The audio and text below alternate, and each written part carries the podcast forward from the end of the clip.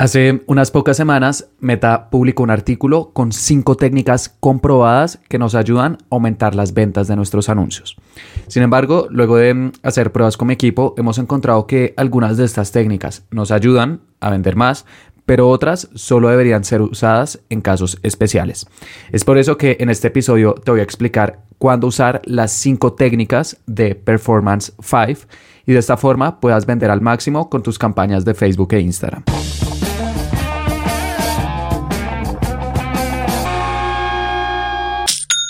Hola, bienvenido a Aprende y Vende. Mi nombre es Felipe y el objetivo de este podcast es ayudarte a vender más con anuncios en Facebook e Instagram. Cada semana, puntualmente los jueves, te comparto qué estrategias utilizamos con mis clientes para que tú también las puedas aplicar con tu negocio. Y el día de hoy quiero hablar sobre mm, un artículo que Meta publicó en septiembre del 2022 con cinco técnicas que, según ellos, nos ayudan a obtener los mejores resultados con nuestras campañas de anuncios. Estas cinco técnicas se conocen como Meta Performance 5 o Meta Performance 5 y mm, ellos últimamente lo han estado promocionando bastante. Eh, han estado enviando correos a diferentes anunciantes como, mira, utiliza Meta Performance 5. Incluso están haciendo anuncios. Si tú eh, pues, consumes contenido sobre mm, eh, marketing digital o publicidad en redes sociales, es muy probable que en tu Facebook o Instagram hayas visto anuncios de Meta for Business, que es la página de Meta para anunciantes. Y ahí em, también están haciendo muchos anuncios. La otra vez están en mi Instagram navegando, viendo historias de amigos, familiares, etcétera, y me salió un anuncio de Meta como usa Meta Performance 5. Y yo, ok, entonces voy a hacer un video al respecto. Porque eh, esto de Meta Performance 5, si bien fue publicado en septiembre del 2022, no es muy nuevo, porque antes de em, estas cinco técnicas, ellos eh, promovían otras cinco técnicas antiguas que se conocía como Power 5 o Poder 5. Entonces pasamos de Power 5, que tiene unos cuatro años, a Performance 5, que tiene bueno, dos meses. En este momento estoy en noviembre del 2022, entonces, bueno, eh, lleva dos meses. Pero Power 5 y Performance 5 son muy parecidas. De hecho, tienen conceptos similares. Y mm, en este episodio, pues voy a enfocarme en Performance 5, porque pues es lo nuevo. Pero vas a ver que eh, muchas veces lo que parece nuevo realmente no lo es tanto. Entonces, ¿cuáles son estas cinco técnicas que Meta está diciendo que nos ayudan a obtener el mejor rendimiento posible con nuestros anuncios en Facebook e Instagram? Son Primero, simplificación de la cuenta. Segundo, diversificación de contenidos. Tercero, contenido de marca. Cuatro, comprobación de la calidad de API de conversiones. Y cinco, validación de resultados comerciales. Eh, suena un poquito complejo, pero realmente no lo es tanto. Entonces veamos punto por punto. Primero, simplificación de la cuenta. ¿Qué quiere decir simplificación de la cuenta? Que tengas una cuenta de anuncios simple, que no tengas 20 campañas, cada una con 10 públicos, con un presupuesto de un dólar al día y cada público con ocho anuncios, eh, porque al final el algoritmo se va a confundir. Tienes demasiadas campañas, demasiados públicos, demasiados anuncios y no vas a saber cómo entregarte los mejores resultados posibles. Mejor tener una cuenta simple. Eh, yo siempre recomiendo tener entre tres y máximo cinco campañas y cada campaña con 3, 4 públicos y cada público con 3, 4 anuncios. Eh, máximo 6, digamos, con, cuando ya el presupuesto es un poco más alto. Pero con eso lo que estamos haciendo es simplificar mucho más nuestra cuenta. Y eso es útil en dos sentidos. El primero es que para el algoritmo de Facebook e Instagram, si no tienes muchos públicos, sino que tienes menos, pero cada uno con un presupuesto un poco más alto, va a ser más fácil encontrar que mm, eh, personas van a responder a tus anuncios. A eso se le conoce como fase de aprendizaje.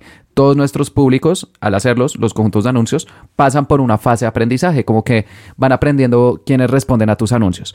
Por ejemplo, si em, en tu segmentación colocaste, quiero llegarle a personas que tienen de 20 a 40 años y son mujeres, ellos al inicio le muestran tus anuncios a mujeres de 20 años, a mujeres de 25, 30, 35 y 40. Y si detectan que las mujeres de 30 años empiezan a responder más a tus anuncios, poco a poco colocan tu presupuesto ahí para que puedas vender más. Si ves, como que van aprendiendo. Pero para poder eh, pasar esa, esa fase de aprendizaje, sí es importante que tengas una cuenta relativamente simplificada porque ahí vas a tener menos públicos, cada uno va a tener un presupuesto un poco más alto y así van a poder aprender más rápido. De hecho, esto de mm, tener eh, unas 3 a 5 campañas máximo en, una cuenta, yo lo llamo el ciclo de ventas y lo explico en mi curso de Facebook Ads. Eh, ahí muestro que mm, uno debe tener campañas, por ejemplo, para personas nuevas, a eso yo lo llamo presentación, pero también campañas con personas que ya nos conocen, se llama evaluación y también es retargeting, seguimiento, cuando ya alguien ha interactuado con nosotros. Otras campañas con personas que ya están muy cerca de comprar, a eso se le conoce como conversión y otras campañas con nuestros clientes pasados. A eso se le conoce como ascensión. Son las cuatro etapas básicas y bueno, en mi curso explico cómo crearlas. Em, también dependiendo del presupuesto que públicos usar, pero está muy alineado con esto de la simplificación de la cuenta. Y de hecho, simplificar la cuenta no es algo nuevo, eso ya estaba en las cinco prácticas antiguas de Meta que se conocían como Power 5. De hecho, era la primera, también era simplificación de la cuenta. y si quieres aprender sobre Power 5, hace relativamente poco hice un episodio al respecto. Es el episodio número 145 de este podcast. Ahí expliqué esas cinco prácticas antiguas eh, que llevan unos cuatro años y bueno, eh, ya en este momento pues las cambiaron un poco con lo de Performance 5, pero como puedes ver tienen muchos puntos en común. Entonces el primero, simplificación de la cuenta, tener una estructura un poco más simple para que mm, el algoritmo pueda aprender más rápido, pero también, y este es el segundo punto importante, tú también puedas analizar tus campañas de una forma mucho más sencilla. El cerebro humano no es muy bueno analizando demasiadas cosas al tiempo y yo estoy seguro que te ha pasado cuando tienes demasiados correos o demasiadas conversaciones o como muchas tareas por hacer digamos que uno no sabe muy bien eh, con cuál empezar, es fácil sentirse abrumado y lo mismo sucede con nuestras campañas. Cuando eh, tenemos 20 campañas en vez de 5, es mucho más fácil cometer errores, eh, colocar el presupuesto en la campaña que no está siendo rentable, apagar anuncios que sí funcionaban. Entonces también no solo desde el punto de vista del algoritmo, sino también desde el punto de vista del anunciante, tiene sentido tener una cuenta simplificada para em, poder analizar más fácilmente qué funciona y qué no. Sin embargo, este punto de simplificación de la cuenta también tiene un gran depende y es con presupuestos altos, con presupuestos que ya están por encima de 100, 150 mil dólares al mes. Em, tener una cuenta tan simplificada me he dado cuenta que hay veces que no es lo mejor, eh, se puede usar, pero ya uno en, ese, en, ese, en esos niveles puede crear campañas específicas, por ejemplo, por colecciones. Si ya detectas que hay una colección o un producto que funciona muy bien eh, eh, dentro de tu campaña general, dices, ok, voy a crear una campaña para este producto o esta colección. También, si quieres expandirte a nuevos mercados y tienes márgenes distintos, por ejemplo, en Colombia, en México, en Perú, en Argentina, en España, en Estados Unidos, Ahí también tiene sentido eh, crear campañas distintas para controlar mejor eh, nuestros resultados. Si deseas colocar un presupuesto específico en una iniciativa, también lo puedes hacer. Entonces, cuando uno ya tiene una cuenta grande, puede darse el lujo de mm, colocar presupuestos en cosas muy específicas porque sabe que funcionan bien. Por lo que esta recomendación de simplificación de la cuenta la recomiendo la mayoría de veces pero si ya el presupuesto es bastante elevado, puedes crear campañas adicionales. De hecho, con un cliente con el cual estamos invirtiendo 600 mil dólares al mes estos últimos tres meses del 2022, en octubre, noviembre y diciembre, tenemos 18 campañas activas, que va en contra de lo de simplificación de la cuenta, pero es porque estamos promocionando colecciones que se están moviendo bien, productos que se están moviendo bien, ellos venden en Estados Unidos y también en Canadá. Entonces creamos otras campañas para Canadá y bueno, al final lo que más importa es obtener la mayor cantidad de ventas posibles. Por lo que simplificación de la cuenta, te recomiendo que lo apliques si tienes presupuestos pequeños o medianos. Pero si ya tienes un presupuesto grande, puedes crear campañas eh, para iniciativas específicas que quieras hacer. El segundo punto importante de mm, Performance 5 es diversificación de contenidos. ¿Y en qué consiste esto? Que dentro de cada público o conjunto de anuncios no coloques solamente un anuncio, que es lo que mm, la gran mayoría de empresas hacen. A eso yo lo llamo la estructura 111, cuando tenemos una campaña, un conjunto de anuncios y un anuncio. Y esto tiene un problema muy importante porque no estamos haciendo pruebas. Si solamente tienes una variable, no vas a saber si de pronto habría otro anuncio que funcionaba mejor u otro público. Por lo que siempre es importante tener diferentes públicos y dentro de cada público diferentes anuncios. No puede ser excesivo, como lo de la simplificación de la cuenta que ya vimos, pero sí es importante tener cierta diversidad. Dentro de cada conjunto de anuncios, la mayoría de veces recomiendo agregar de 3 a 6 anuncios distintos. Si tu presupuesto es alto, puedes colocar 8, máximo 10. Ya eh, realmente hoy con ningún cliente tenemos más de 10 anuncios activos por conjunto de anuncios pero de 3 a 6 es, digamos que, el estándar y es muy importante que estos anuncios no sean todos iguales. Por lo que mm, el primer error, digamos que es hacer la estructura 1-1-1, pero el segundo error es cuando mm, eh, las empresas ya colocan diferentes anuncios, pero todos son muy parecidos. Todas son imágenes y más o menos con los mismos colores, los mismos textos. Entonces realmente pues nos están haciendo pruebas que nos permitan encontrar qué funciona mejor. ¿Qué te recomiendo? Que dentro de esos 3 a 6 anuncios que agregues por conjunto de anuncios tengas diferentes formatos. Coloques imágenes, videos, secuencias, colecciones, que son los cuatro tipos de anuncios que se pueden hacer en Facebook e Instagram. Y con eso vas a poderle llegar a una mayor cantidad de usuarios. Porque, por ejemplo, a Felipe le pueden gustar las imágenes, pero a Santiago le van a gustar los videos. A Camila le van a gustar las secuencias y a Daniela las colecciones. El algoritmo ya sabe qué persona responde a qué tipo de anuncios. Entonces tú al tener diferentes tipos de anuncios dentro de cada público vas a poderle llegar a una mayor cantidad de clientes. Y también vas a poder detectar que, por ejemplo, con el público A las imágenes funcionan bien, pero con el público B los videos funcionan mejor. Eh, por lo que cuando uno tiene esta variedad va a llegarle a más personas, pero también va a poder encontrar más fácilmente qué funciona dentro de cada público. Y mm, además de probar diferentes formatos, eh, que es lo primero, también es importante colocar diferentes conceptos. ¿Cómo así, Felipe? Si detectas que en el público A las imágenes funcionan bien, colocaste dos imágenes, dos videos y dos secuencias. Y las dos imágenes están funcionando muy bien. Entonces las dejas, dices, ok, con este público las imágenes tienden a dar muy buenos resultados. Pero luego puedes agregar otras imágenes, pero probando conceptos diferentes. Entonces puedes colocar otros productos, eh, otros servicios, em, puedes colocar otras fotos que tengas. Digamos que cuando uno ya encuentra el formato, que es la primera prueba, imágenes, videos, secuencias, colecciones, luego uno explota ese formato, pero a través de diferentes conceptos. Ok, las imágenes funcionan, voy a empezar a colocar imágenes, diferentes productos o servicios que ofrezcamos, o diferentes eventos, o diferentes casos de éxito. Bueno, ya depende de cada empresa. O por otro lado, si los videos funcionan bien, vamos a empezar a hacer diferentes videos para empezar a probar, ok, dentro de ese formato, cuáles son los conceptos que funcionan mejor. Digamos que estamos yendo de lo macro a lo micro. Por lo que con esta recomendación de diversificación de contenido, la verdad sí estoy muy de acuerdo. De hecho, de todas las recomendaciones de Performance 5, si te vas a quedar con una, por favor, quédate con diversificación de contenidos. Eso aplica para todos los presupuestos, para todos los tipos de campaña, porque está ligado a un concepto de marketing que nunca va a cambiar. Y es que diferentes personas responden a diferentes anuncios. Y por eso es tan importante tener un contenido diversificado dentro de cada público, ya sea con formatos o con conceptos. La tercera recomendación de Performance 5 es utilizar contenido de marca. ¿En qué consiste esto? En trabajar con influencers dentro de tu nicho para que te ayuden a crear contenido. Eso es algo que ya lleva bastantes años. El influencer marketing no es para nada nuevo y la verdad funciona muy bien en redes sociales, no solamente en Facebook e Instagram, sino también en TikTok, YouTube, Pinterest, eh, cualquier plataforma, porque nos estamos apoyando en la credibilidad que ya tiene un influencer para atraer nuevos clientes. Además de que los influencers tienden a hacer un muy buen contenido porque ya están familiarizados con cómo grabar eh, con su celular. Entonces también las fotos o videos que nos envían son muy buenas. Y contenido de marca, ¿qué es?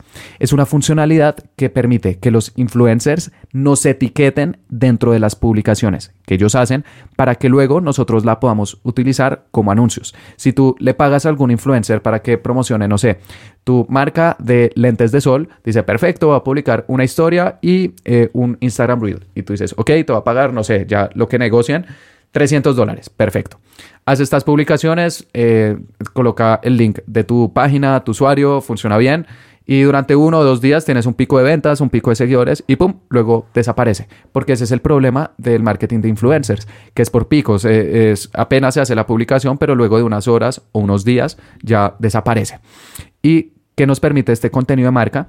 Que ellos nos etiqueten, y estoy seguro que lo has visto en tu perfil cuando ves un influencer y dice, no sé, eh, Kim Kardashian con X empresa. Uno lo ve ahí arriba, es como, ok, o dice también patrocinado por y luego la empresa que aparece etiquetada puede seleccionar esa publicación dentro de sus campañas para usarla como anuncios. Por lo que si le pagas a este influencer de lentes de sol, dile por favor que no solamente te etiquete o te mencione y, coloque tu link, sino que además te, coloque a través de contenido de marca. Esto es gratuito, ellos tienen que agregarte como un socio dentro de su perfil y al momento de hacer la publicación te mencionan, eso aparece en ambos perfiles de Instagram, entonces ellos al publicar también va a aparecer en tu perfil si así lo deseas. Y si esta publicación tiene buenos resultados, porque además cuando te colocan como contenido de marca, tú directamente, como eh, te, te, colocaron como un socio, puedes ver las estadísticas de esa publicación, qué alcance tuvo, qué impresiones, qué likes, qué clics, etc. Y si ves que alguna de estas publicaciones obtuvo muy buenos resultados, luego puedes ir a tu administrador de anuncios y al momento de crear un nuevo anuncio, no le das clic a crear anuncio, sino usar publicación existente. Y luego hay eh, te pide seleccionar publicación y hay una opción que dice contenido de marca y vas a poder seleccionar todas las publicaciones de tus influencers. Y esto es algo que también hacemos de vez en cuando con clientes que trabajan con influencers.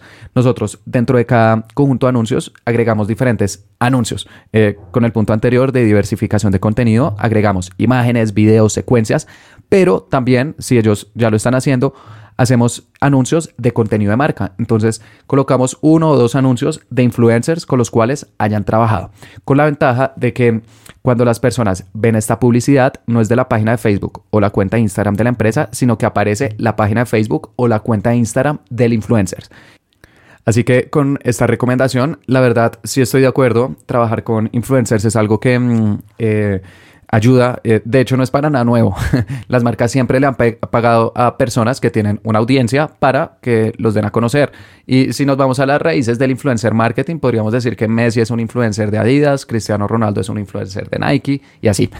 Pero la ventaja de hoy en día con las redes sociales es que hay influencers de nichos muy específicos que tienen audiencias más pequeñas, mucho más relevantes y que también nos van a cobrar menos. Entonces, además de hacer tus campañas de publicidad, también puedes hacer una lista de qué influencers son relevantes para lo que tú vendes, los contactas, ya negocias con ellos dependiendo del número de seguidores. Por favor, revisa también que sean seguidores reales, porque hoy en día es muy fácil comprar seguidores en redes sociales. No lo hagas, por favor. Pero mucha gente, pues, lamentablemente lo hace.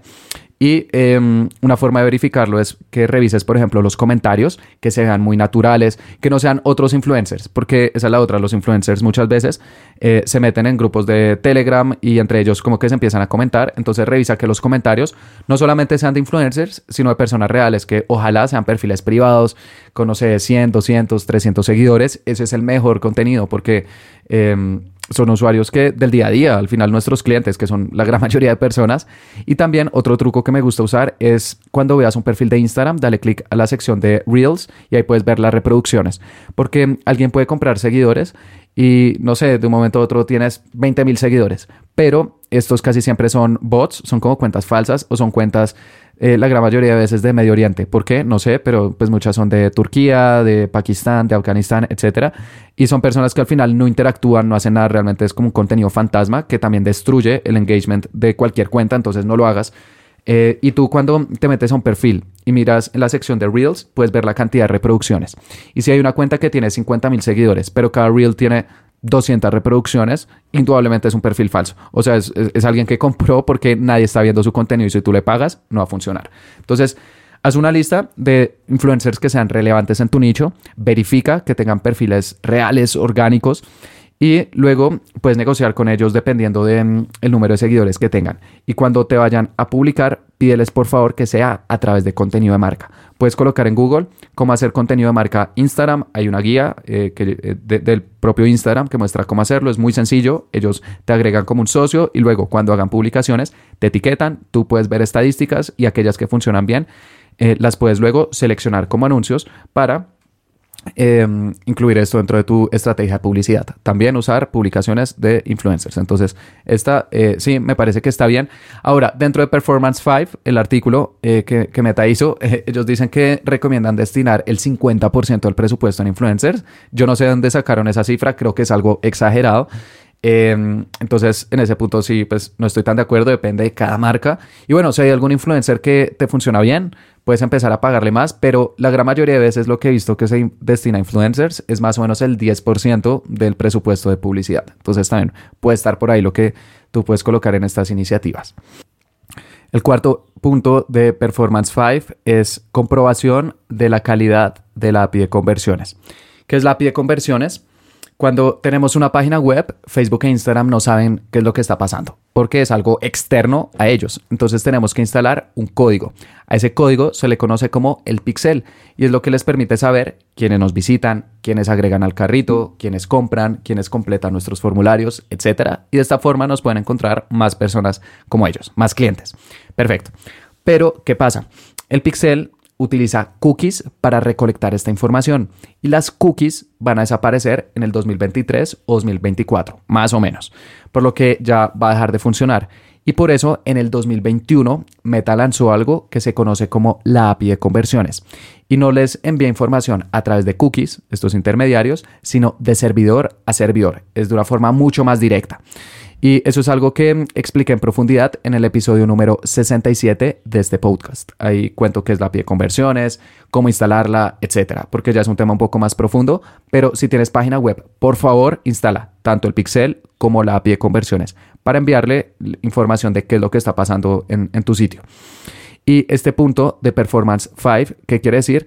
Que tenemos que verificar qué tanta información está recibiendo Meta a través de la API de conversiones. ¿Y dónde se ve eso? En el administrador de eventos. Es una sección dentro de Business Facebook donde podemos administrar tanto el pixel como la API de conversiones. Y ahí hay una sección que se llama calidad de coincidencias de eventos. Em, y nos muestra un puntaje de 1 a 10 de qué tanta información están recibiendo. Nos están mostrando una calificación. Entonces, es normal ver, por ejemplo, ok, en el evento de ver contenido, que es cuando alguien visita alguna eh, página de un producto dentro de tu e-commerce, el puntaje está 3 de 10. No estamos recibiendo mucha información. Pero cuando, alguien ya agrega al carrito, el puntaje no es de 3, sino que es de 4, porque hay un poco más de información. Cuando van al checkout, ya es de 6 sobre 10 y cuando alguien te compra está en 8 sobre 10. Ese es el puntaje de calidad de coincidencia de eventos.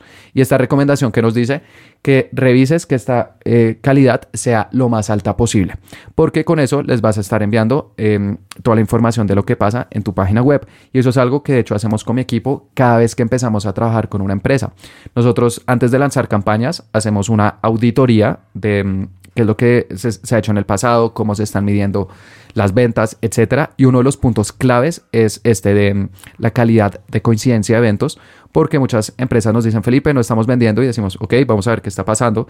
Y cuando revisamos esta calidad, la API está enviando muy poquita información. Eh, Meta está prácticamente ciego. Como yo lo veo, es como si instaláramos cámaras de vigilancia en nuestra página web para que ellos sucedan qué pasa. Y si este puntaje es bajo, es como si esas cámaras tuvieran el lente tapado o empañado. Entonces tenemos que desempañarlo para que la calidad, la resolución sea lo mejor posible. Y si quieres eh, profundizar en ese tema, cómo mejorar la calidad de la API de conversiones, puedes escuchar el episodio número 131. Eso es algo que ya cubrí hace unos seis meses, ahí me anticipé a Performance 5 y mm, hablé sobre este tema, sobre este puntaje y cómo lo puedes subir para que mm, ese lente que tú tienes en tu página web eh, sea lo mejor posible, sea y el quinto punto de Meta Performance 5 es validación de los resultados comerciales. Este es como, no sé, uno de esos títulos que a veces uno lee como en artículos de, de negocios y que dicen mucho pero no dicen nada. validación de resultados comerciales.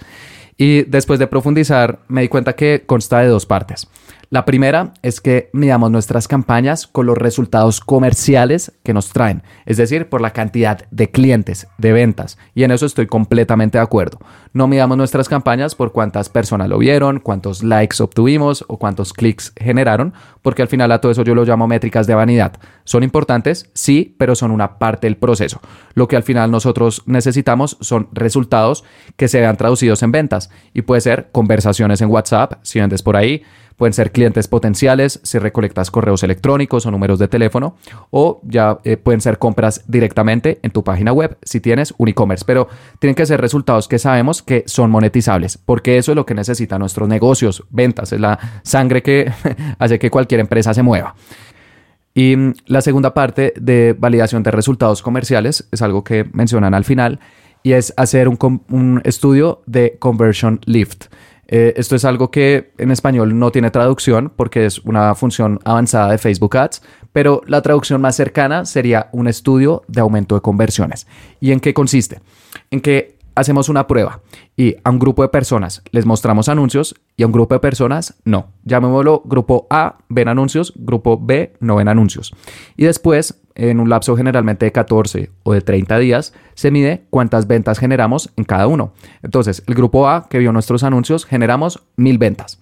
Y el grupo B que no vio nuestros anuncios, pero nos compró, pues gracias a otros canales que también tengamos, generó, no sé, 600 eh, ventas. Entonces decimos, ok, sin ver anuncios, obtuvimos 600 ventas por acá, pero con anuncios generamos 1000. El aumento de conversiones que la publicidad nos trae es de 400. Fue la diferencia, son las eh, conversiones adicionales que estamos generando. Y de ahí su nombre, Conversion Lift Study, estudio de aumento de conversiones.